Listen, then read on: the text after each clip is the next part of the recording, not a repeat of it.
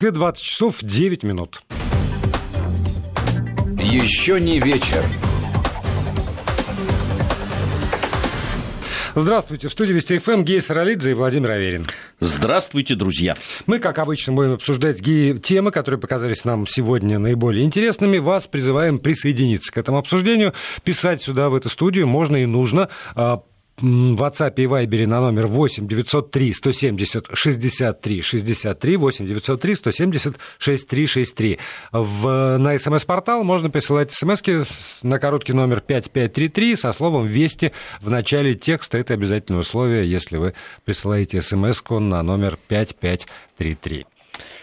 А, ну что ж, начнем с э, конфискации имущества и ну да, имущество в основном. Ну и всего, всего, да. всего остального. Денег, там, да. Конституционный машин, суд драгоценности. Э, подтвердил право забирать квартиры, ценности в доход государства не только у родственников, кстати, да, там, тех, кто попался на коррупции, но и у знакомых коррупционеров. В, в круг знакомых там могут быть э, друзья, близкие какие-то люди. Любое вот, неформальное да. общение вполне достаточно для того, чтобы попасть чтобы... в круг, так сказать, подозреваемых. Подозреваемых ли? Потому что адвокат обсуждает решение э, Конституционного суда, а оно, напомню, может быть, кто не, не, слышал, не в курсе, э, было вынесено в связи с делом печально известного полковника МВД, экс-полковника МВД Дмитрия Захарченко. Потому что его, э, его родственники, которые не входят э, как будто бы в круг людей, очерченных законом. Супруги и несовершеннолетние дети э, подверглись конфискации имущества, у них тоже забрали там то, что по мнению прокуроров, по крайней мере, было нажито не, не, не их честным трудом, а было приобретено на деньги вот этого самого Дмитрия Захарченко. Они обратились в суд, в Конституционный суд в итоге встал на сторону прокуратуры. Э, и пояснил, что э, во славу торжества закона круг этих людей может быть расширен, потому что они не, не могут доказать, что это на их трудовые доходы приобретено. Да, могут. Тут э, остается вопрос, а нужно ли доказывать, что вот именно на эти нетрудовые доходы, которые вот именно от вот этого знакомого ты получил или нет? Ну вот получается, что да, потому что адвокаты, ведомости сегодня про это пишут, и э, в статье там как раз адвокаты очень горячо выступают за то, что а, государство в лице прокуратуры не берет на себя бремя доказательств, что э, как раз вот это имущество приобретено именно на деньги этого самого коррупционера, а что э, там ИКС об этом говорит, у самого человека остается право доказать, что это не на деньги этого самого условного Захарченко, а, а совсем на другие деньги, от другого какого-то, от Иванова, Петрова, Сидорова, там, не знаю, Саралидзе или Аверина. Все это я, получено. Вообще, я когда вот эту новость прочел, у меня было большое желание в, быстренько в соцсети пойти и, и так подрезать там с каких-то знакомых, и, э, которые якобы считаются друзьями, потому что ну, не, э, известно, что в соцсетях, особенно вот у нас у радиоведущих, да, да там, много да. Там, там люди, которых, в общем, ты в жизни ты не очень знаешь, на самом деле. Ну вот смотрите, я могу процитировать Алексея Мельникова, адвоката, его мнение приводит ведомости.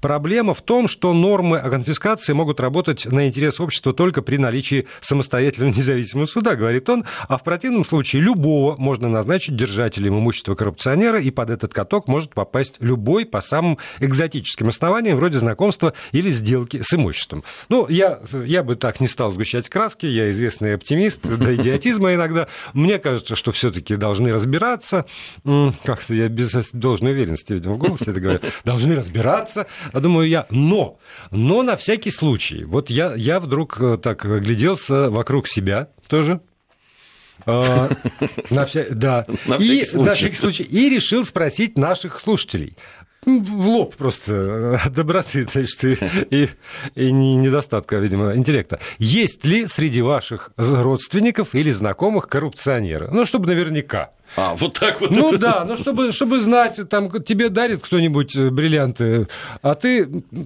как бы уверен, что это не коррупционер, тогда ты принимаешь без всяких э, там э, э, вот, страхов. А если ты думаешь, что это коррупционер, на всякий случай не надо, потому что все равно придут отнимут, а может под эту марку отнимут что-нибудь еще.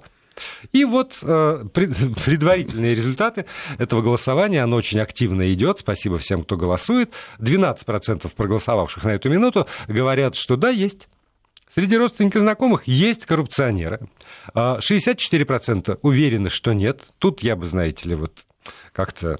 Нет, подожди, а... подожди. Опрос есть опрос. Да, не опрос, надо сейчас. Опрос есть опрос. Но... Люди считают, что нет, значит, да, мы да. будем Но принимать. я, поскольку э, тоже не во всех уверен своих знакомых, а, третий вариант ответа дал «не могу утверждать с уверенностью». И вот этот вариант выбрали аж 24%. Я думал, больше выберут. Ну, я тоже. Ну, как-то, видимо, такие же оптимисты, как я. 24 а, плюс 12 целых 36% из тех, кто уже значит, проголосовал. И получается, что вот, по крайней мере, мы с вами, 36%, я себя отношу туда же, должны быть очень внимательны. По поводу вот сделок с имуществом, потому что вы вроде бы купили у кого-то квартиру, но за те ли деньги, по той или рыночной цене, как это оценит эксперт, который будет работать от имени суда, или не по той. Их вообще кто его знает? Ну, как? На по той или не по той, это э, немножко другое. Это если ты у коррупционера, в смысле, купил да, ее? Да, если я купил у коррупционера, то наверняка я ее купил mm. по заниженной. Вообще это была фиктивная сделка, никто никому ничего не передавал, не платил. Э, из рук в руки деньги перешли, расписки под, Слушай, ну, здесь сделаны. же не в этом дело, там просто ты, э, как я понимаю ситуацию, вот какой-то коррупционер, не приведи господи, да, угу. значит, его мистер поймали, Икс. да, мистер Икс, и, значит, его Э, обезвредили всю его вот эту преступную деятельность, и начинают смотреть, так, а вот тут, тут как-то много друзей и родственников, и вот как-то живут они как-то хорошо. Угу. Да, ну, с родственниками, ладно, разобрались. Потом взялись за друзей. Нет, подожди.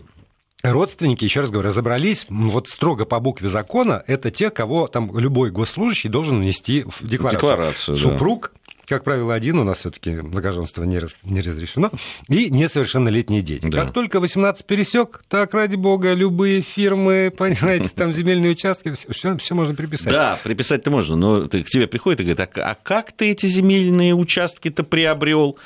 Ладно, с этим разобрались. Но друзья, дело другое. Приходят к друзьям, а они вроде тоже так неплохо себя чувствуют. Им говорят, так, ну-ка, ну-ка. Это все на деньги Захарченко? Да, ну-ка. Нет, нет, мы на свои.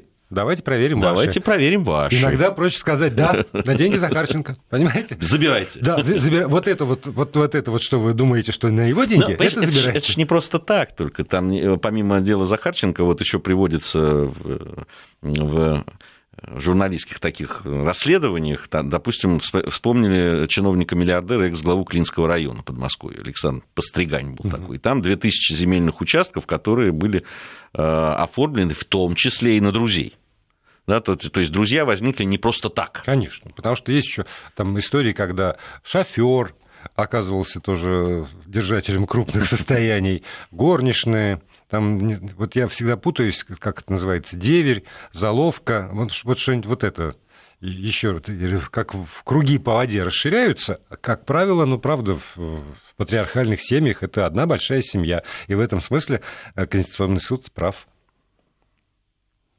Да, потому что интересы общества есть, интересы государства, надо пресекать на корню. А если есть возможность, это я без смеха сейчас совсем говорю, если есть возможность действительно переписывать свое имущество на друзей и родственников кролика, а при этом сам остается белый пушистый, и только что в, в, в коробках из-под обуви лежат там э, валюты разных стран, то... Э, чисто просто коллекционер. Да, вот тогда, тогда, конечно, э, эту лазейку надо пресечь. Я ведь сознательно там не стал ставить на голосование. Вы согласны с тем, что надо конфисковать? Да, согласен. Меня спроси в лоб на улице. Согласен с тем, что надо вычистить все деньги, которые наворовал там э, коррупционер какой-нибудь? Да, скажу, я согласен. Ровно до той момента, пока не скажут, так ты же с ним выпивал часто. И вот фотография. И вот фотография, да. Вы же в один ресторан ходили. Вы что? А он же еще и деньги с меня брал, счет пополам. Я же не знал, что у него там эта карта золотая, там как-то вот его бесплатно кормят. Нет. Нет, потому что это недоказуемо. Это недоказуемо. А если ты не можешь представить, как отмечают э, адвокаты, налоговую справку по форме 2 НДФЛ, где сумма твоих доходов покрывает все то, что у тебя есть, то, ну, ну да, ну как. Ну, вопросы, понимаешь, если она не покрывает все, что у тебя есть, то вопросы, конечно, в общем, возникают. А, собственно, откуда? Ну, не обязательно я коррупционер. Может, я вагоны разгружаю по ночам. Ну, ты покажи тогда. Ну, нет. Ну, а, ты, ты разгружаешь, но, так сказать, получаешь в конверте. И вот а, именно а на эти... А то ты никогда не разгружал вагоны. Вагоны? Да. Ну, это было очень давно. Очень давно, и тогда да. тоже никаких ведомостей. Приходил там дяденька, от трех удавал тебе, больше ну, трех не ну, платили. На, на трехе, ну, согласись, что много не накупишь добра на те трехи, которые ты зарабатывал, вот, ну, условно говоря, разгружая вагоны, так скажу. А, вот нам пишут, а разве в советские годы не должен был любой человек доказать происхождение денег, на которые он что-то купил? Ну, да. Да, должен. Да? Да. да. да. Почему тогда лотерейный билет выигрышный стоил чуть ли не в полтора раза, а может и больше? Допустим, вот выигрышный э, билет, там, автомобиль, если да. выигрывал человек он мог не автомобиль взять, а просто его перепродать, потому что в таком случае это, это была легализация да, нажитого непосильным трудом. Конечно. Вот. Ну вот нам пишут, в Италии, борясь с мафией, отменили презумпцию для госслужащих. Ну, у нас в известной степени тоже презумпция для госслужащих. Э, не, ну что такое презумпция? Я, я не совсем понимаю, что да, такое я... презумпция для госслужащих. Это что? А, простите, я, я не понимаю. Презумпция невиновности, она все равно остается, она для госчиновников или так далее. Все равно надо доказать. Э, ну и понимаете, э, ведь э, если у тебя там вилла, которая стоит там несколько миллионов долларов, а, ты, а зарплата у тебя там 60 тысяч рублей, ну вопросы возникают. Угу. И если они там оформлены на племянников там, и так далее, вопросы не отпадают от этого. Презумпция в том смысле отменена, что чиновник, по, по идее, опять же, если следовать букве закона, должен доказывать а, ну, любой там госслужащий, не обязательно чиновник, что а, это на его доходы. А все сомнения трактуются не в пользу его. И вот замечательный вопрос. А квартира, купленная на серую зарплату, тоже может э, быть конфискована? Официально я 10 тысяч рублей получаю. Конечно. Потому что если вы выпивали с условным Захарченко, с маленькой буквы, одно слово, то и не можете доказать своими легальными доходами, что вы купили это сами, то возникает подозрение, что да, таким образом легализованы деньги. Но если вы в ней живете с чадами и домочадцами, то что? Ну, не знаю. Я, тоже, я тоже не знаю. Здесь, понимаешь, не то чтобы, я думаю, многие боятся, что они там прямо у них какие-то закрома невероятные, и в замках они живут. Э, ну, есть как, э, какие-то квартиры, может, доставшиеся там от бабушек кому-то или по, по наследству перешедшие и так далее. Здесь страшно, что к тебе придут, скажут, а ты друг, того самого коррупционера. И все это что-то у нас большое подозрение. И иди потом доказывай, что тебе кто-то подарил э, или там передал там, и так далее. Хотя... Нет, но, но все равно, вот если, если там отвлечься даже от конкретных фамилий, нас тут укоряют, а что же вы не скажете другие фамилии? Мы говорим по поводу тех фамилий, где суд причем суд самых высоких инстанций после всех апелляций а, вынес приговор. Да, да. вот этот человек коррупционер.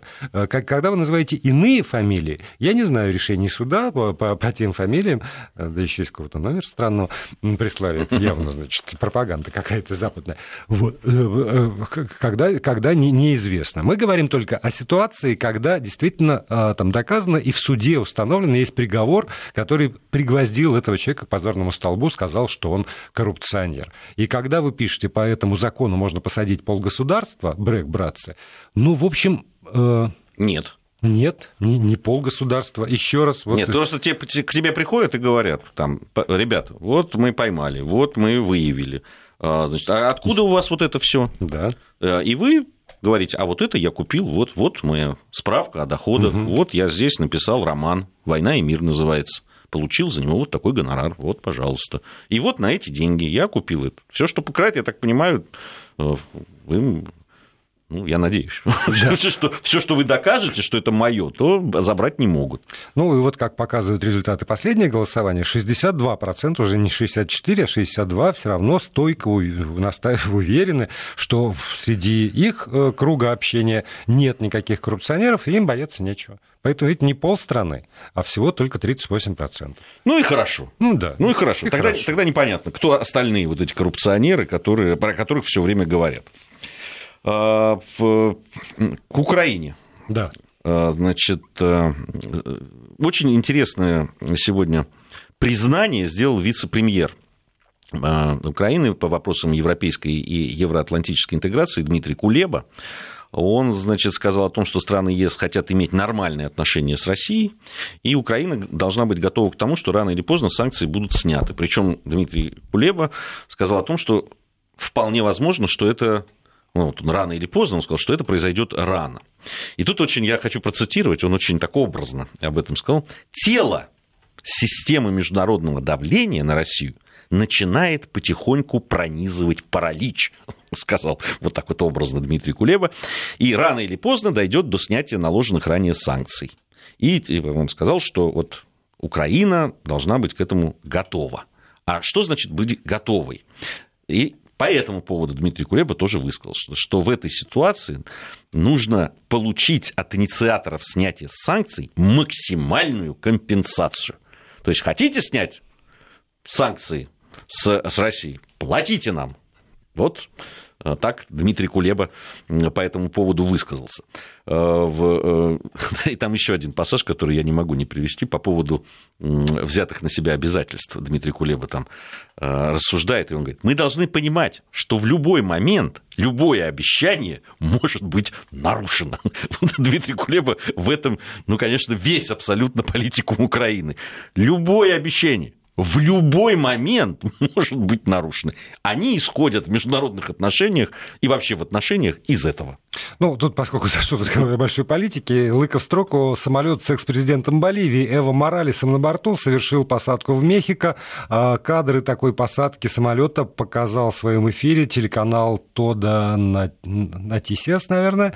А, самолет ВВС Мексики привез Эво Моралеса на территорию страны. И более того, Моралеса встретил глава Министерства иностранных дел Мексики Марселло Эбрард. Вот пока что такие сообщения. Да, ну, сообщения я видел о том, что действительно мексиканцы э, предоставили и самолеты, и э, говорили о том, что он ну, вот прилетел. Моралес, хотя были сообщения о том, о том, что Моралес чуть ли не собирается новую революцию устраивать, потому что э, там сейчас э, очень серьезные начинаются процессы. Я так понимаю, что индейцы, которых угу. представлял Моралес, они как-то не очень довольны тем, что происходит. Я видел кадры, где довольно приличные такие толпы э, людей, вооруженные там палками, всякими там арматурой, э, бежали с криками «гражданская война». И, в общем, ничего хорошего, я так понимаю, в стране это не, не предвещает. Хотя, может быть, потеряв все-таки своего вождя сейчас, может, может быть... Сосет. Ну, кстати, вот ты знаешь, можно, конечно, по поводу э, Кулебы иронизировать в том плане, что э, он назвал там главной задачей дипломатии получение компенсаций в случае нарушения этих самых договоренностей. Если сводить все к примитивному языку, что там Евросоюз может э, нарушить свои обещания, Россия может нарушить свои обещания, а наша задача э, получить и, ну, и от тех, и от других максимально возможные там, ну, деньги, будем так говорить, ну, для того, чтобы надоить. Надоить побольше, остаться в прибыли. Но а, вот когда он, если отбросить вот эту часть, и когда он просто говорит, что мы живем в эпоху этих самых нарушенных договоренностей, то э, я с ним отчасти и, может быть, по большой части согласен, потому что мы видим там, как разрушаются международные договоры по, казалось, незыблемым совершенно вещам, типа ядерной безопасности, когда по климату, когда эта иранская сделка э, тоже рушится, когда, когда э, ну, вот, вот то, что долгие, не знаю, века, наверное, было основой человеческих отношений, договор дороже денег, это все рассосалось. Ну, они и раньше бывали случаи, когда Нет. уже, так скажем, да, в политике. Случаи, Здесь... случаи бывали, но при этом все равно было понятие там чести дворянской, купеческой, там какой угодно чести. вот сейчас я на своем... Не обманешь, не продашь.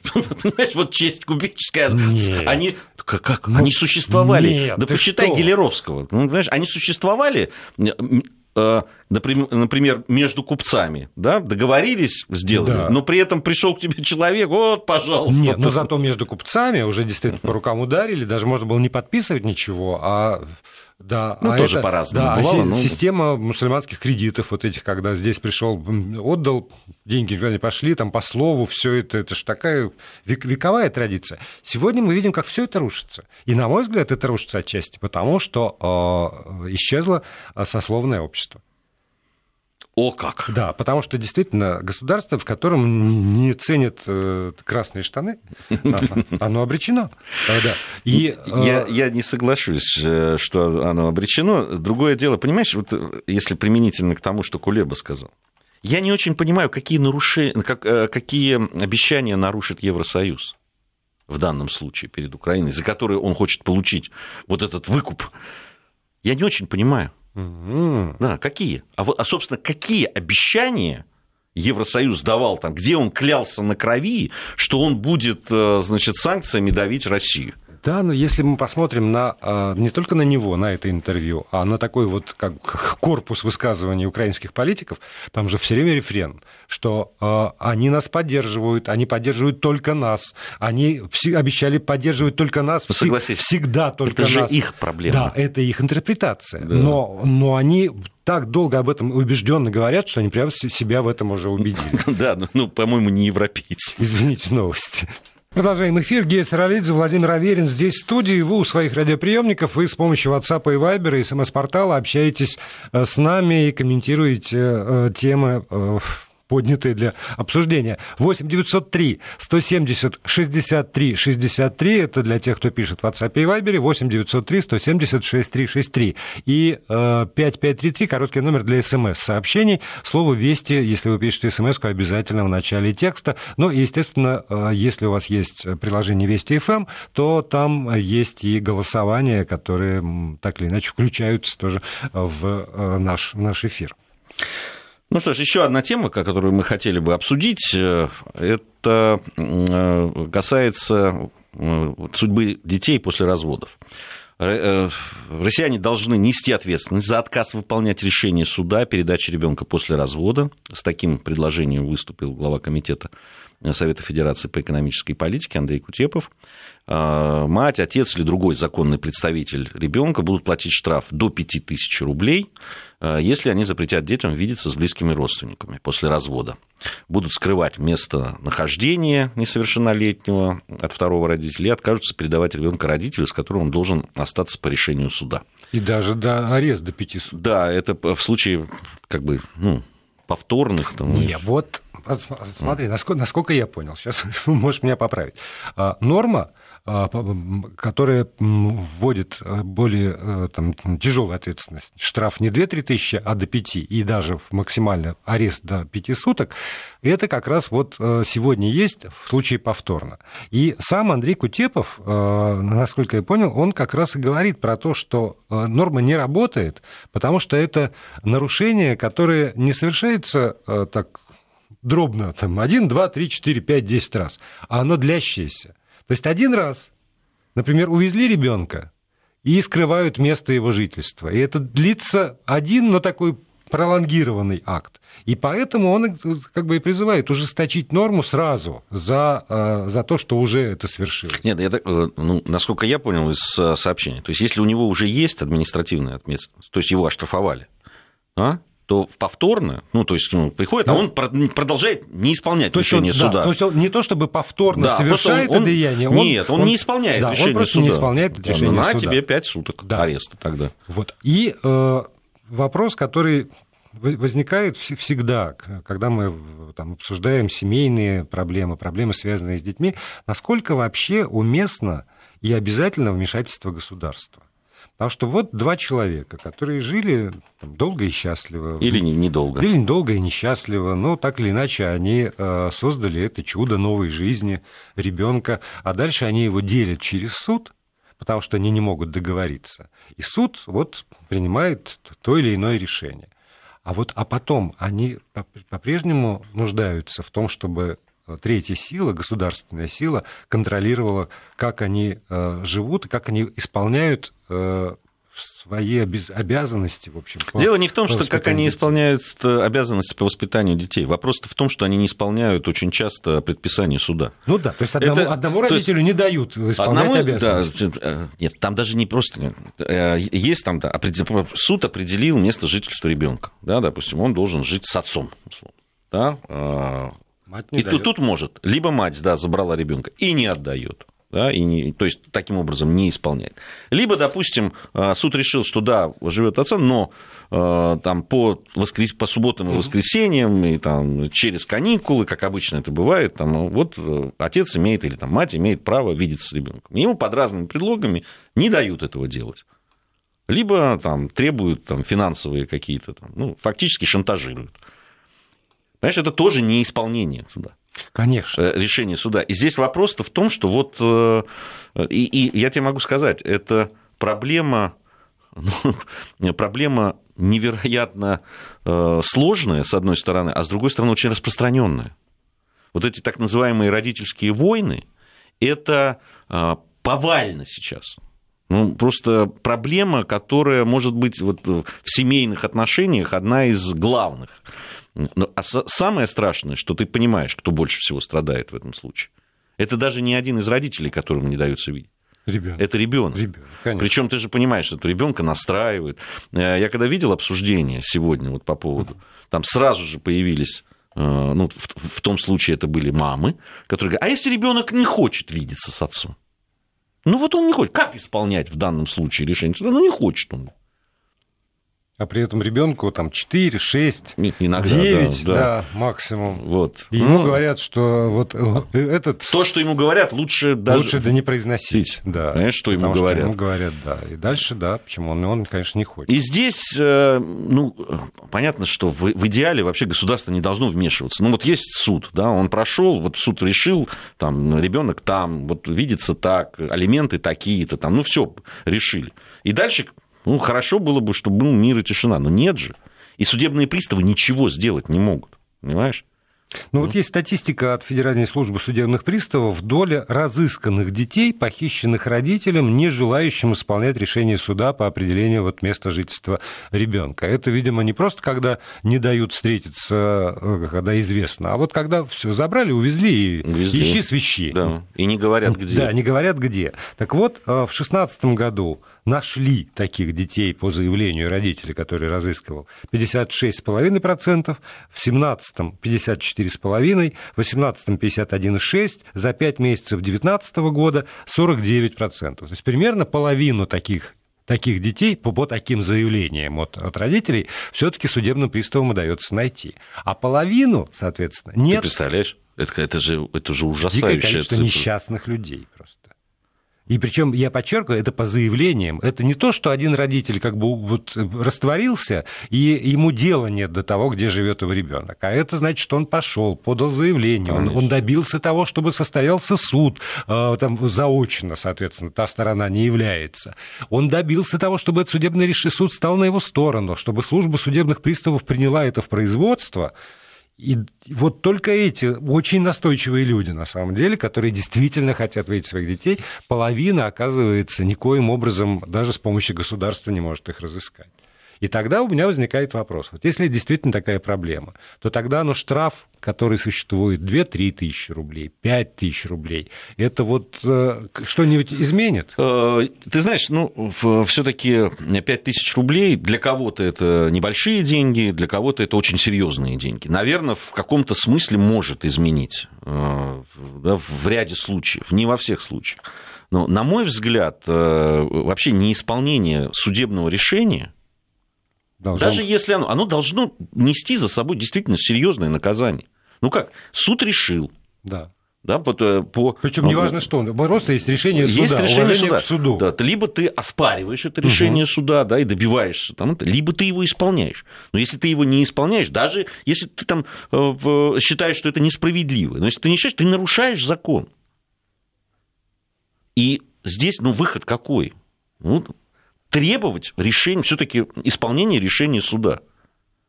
Другого пути не может быть. Сейчас мы можем опять завести, что мы доверяем угу. решению суда, не доверяем, там начинает, а вот он, а... потому что все родители, какого бы ни было решения суда, они все считают, что нет, конечно же, судья был на стороне отца или матери и под каким-то там своим причинам и так далее. Но другого пути нет. Вот прят, увозить, прятать ребенка, понимаешь, вот эту войну начинать и так далее. Во многих странах э, решается так называемый э, вот предсудебной медиацией. То есть люди, которые решили развестись, и у которых есть дети, которые хотят им добра, они решают, а как дальше все будет? Вот они приходят и начинают, там, не знаю, ну, с психологами, не психологами, какими-то специальными людьми, там, у вас будет вот так, вот, юстиции, да, вот так, вот люди. так, вот будет вот так, здесь будут дети вот так, вот вы можете поступить вот так, а это будет вот так и так далее. Но если решение суда уже, и здесь вы пытаетесь договориться о том, как будет жить ваш ребенок, и как вам сделать так, чтобы вот не начинать эту войну, которая прежде всего, и это доказано тысячу раз, всеми врачами, психологами, да, там, педагогами, что это прежде всего сказывается на психике ребенка. Прежде всего вы травмируете ребенка вот этой а, войной. То есть вы а, между собой решать свои обиды, свои там несостоявшиеся вот это семейное счастье, да, всю злобу и, и желчь, которая накопилась, вы выливаете даже не на друг друга. Здесь-то война иногда ради процесса идет, а именно на этого ребенка. Остроту этой борьбы, на мой взгляд, вот ну, мне так показалось, может проиллюстрировать ответ в голосовании на вопрос, который я сформулировал следующим образом. Если бывшая, бывший не позволяют видеться с ребенком, его, э, ее нужно наказать вплоть до ареста. Потому что мне казалось, что когда вот это вот э, арест человека за решетку, то тут все как бы, ну что вы, не, нет, ну зачем, зачем уж так, как, как, нет. 73% из тех, кто проголосовал за эти вот несколько минут, их не так много, э, когда я запустил голосование, но тем не менее, 73% говорят, да, конечно, да, конечно, потому что он нарушает закон. И только 27% говорят, нет, это дело внутрисемейное. Сами разберемся. Но, значит, у 73% действительно наболело до такой степени, что они в этой отчаянной борьбе за возможность видеться со своим ребенком готовы а, своего а, бывшего там, отца или мать этого самого ребенка просто посадить за решетку наказать его вот таким вот образом за то, что не дает видеться ну, с чадом. Да, но здесь видишь, что там... Э, э, ведь за решетку это не самое главное наказание. Допустим, Нет, в, нет, в некоторых... Конечно, я же лукавил. Да, в, в, в, некоторых, в некоторых странах, допустим, да, когда определяется место жительства, там разное бывает, там половина там, половина там, тоже считают, что это не совсем правильно да, там э, это ребенку все время надо жить на две семьи, все время, ну это тоже там есть свои. Но там же абсолютно четко. Вот судья постановил, да, вот вы развелись, угу. и, значит, ребенок там в, в воскресенье в 12.23 вы должны его передать вот на стоянке возле, там, не знаю, кафе такого-то или на улице такого-то, ну, и а это, это должен привести в 12.25 через двое суток, должен привести в то же место и отдать. Вот ты несколько, там, первый раз ты нарушаешь, там тебе какое-то предписание, что-то там штраф и так далее, там, по-моему, я не, если не ошибаюсь, уже второе его могут пересмотреть и пересмотреть э, место жительства ребенка и вообще вот это все соглашение в пользу родителя, который исполняет а, э, предписание, предписание да. да, и э, и все, ты просто можешь лишиться вообще возможности видеть, если ты нарушаешь предписание судьи. Там очень жесткая вот эта вот история. То есть решение суда, ну, ты его можешь только оспорить. Не, не, не, не каким-то образом не исполнить, его, ты, ты не можешь вообще. Не, да. Не, да. Ну и потом, ты когда говорил, что там есть, э, конечно же, у всех сомнения в том, что суд справедлив, потому что он решил в пользу другого.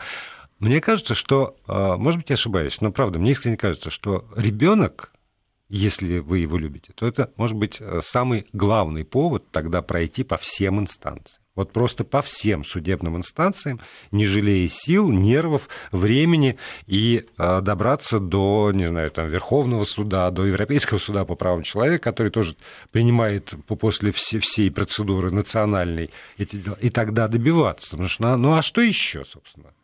По поводу автомобилей добиваются, там, по поводу политических прав добиваются. Что, что важнее, собственно, ребенка? Тогда да, тогда, тогда идите, если вы уверены в том, что несправедливо решил там этот районный или мировой судья. Есть всегда куда, куда пойти дальше.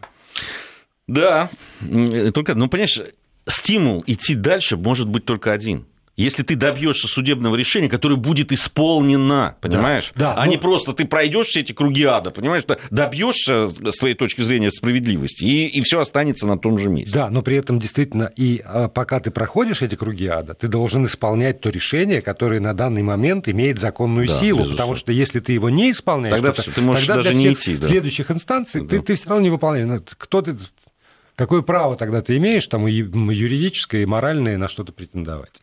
Ну что, есть еще одна у нас тема, быстро да. мы можем ее обсудить, довольно любопытная. В Канаде уволили самого популярного хоккейного обозревателя, Дон Черри его звали, он действительно, те, кто интересуется хоккеем, знают этого очень эксцентричного, надо сказать, дядечку, ему 85 лет. Еще со времени серии матчей СССР Канада, Вот, он э, с 80-го года, если не ошибаюсь, ведет вот эту серию, значит, хоккей хоккейных танцев. Он сам был тренером тоже а, и хоккеистом.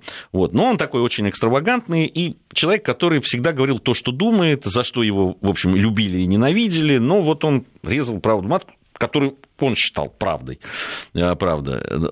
Я его, честно говоря, знаю, потому что он ненавидел просто просто ненавидел и всячески это подчеркивал хоккеистов, которые приехали из России. Ну, он вообще, собственно, европейцев вообще не любил.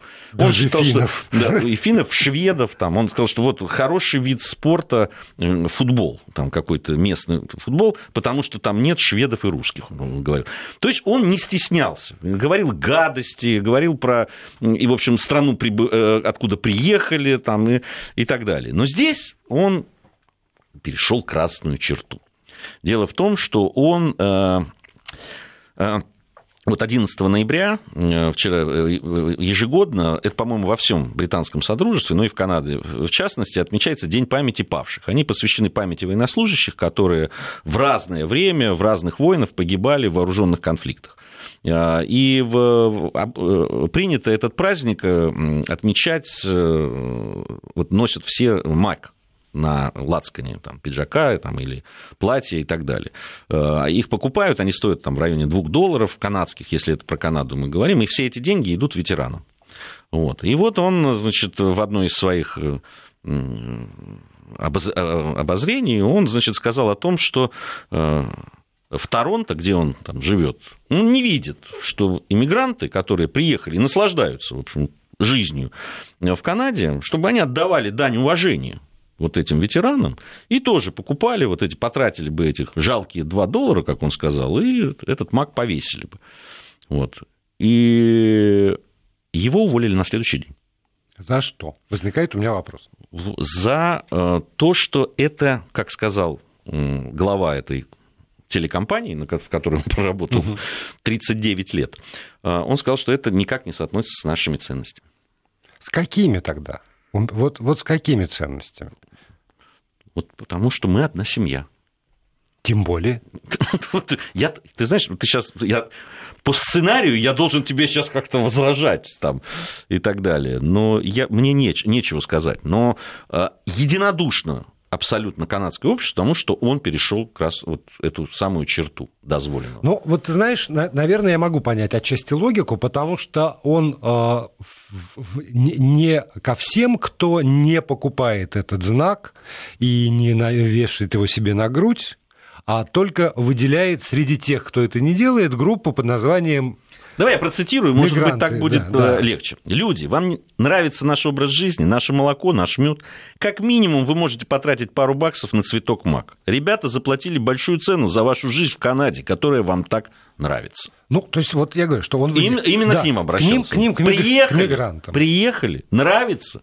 Ну, давайте как-то вообще соответствуйте Покажите тогда. Это. Покажите. Продемонстрируйте иногда. Продемонстрируйте да. уважение к нашим героям. Да, да. И вот именно вот это, что а, он разделяет их в отдельную группу, вот это может вызывать э, какое возмущение. То есть, если бы он написал, обращаясь ко всем э, людям, проживающим в Канаде, вы, независимо от того, когда вы сюда приехали, родились ли вы здесь, что же вы не носите этот самый красный маг, вы что, что наши парни, тогда бы, наверное, придраться было не к чему. А когда одним можно, потому что я уверен, что среди тех, кто родился и вырос в Канаде, тоже не поголовно все ходят в этих красных Вообще, маках. надо сказать, что я про Канаду не скажу, но во, во многих вот британских это там практически, особенно вот в... Ну, ты знаешь, в... у, меня, у меня одна аналогия с нашей э, георгиевской ленточкой. Не все ее носят.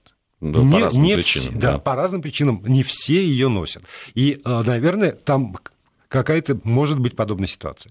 И тогда этим, значит, можно не носить, а вот к этим, которые приехали недавние иммигранты, у него претензии.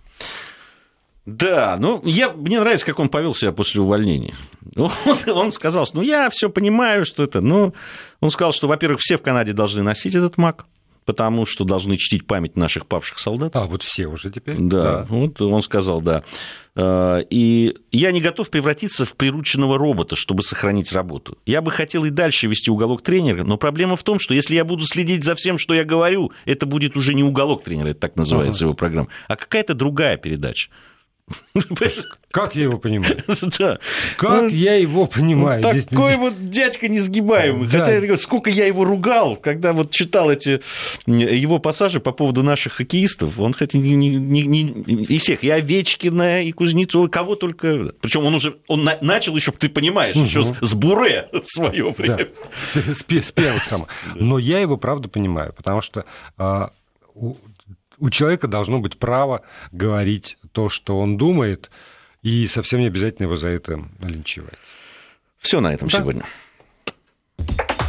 Еще не вечер.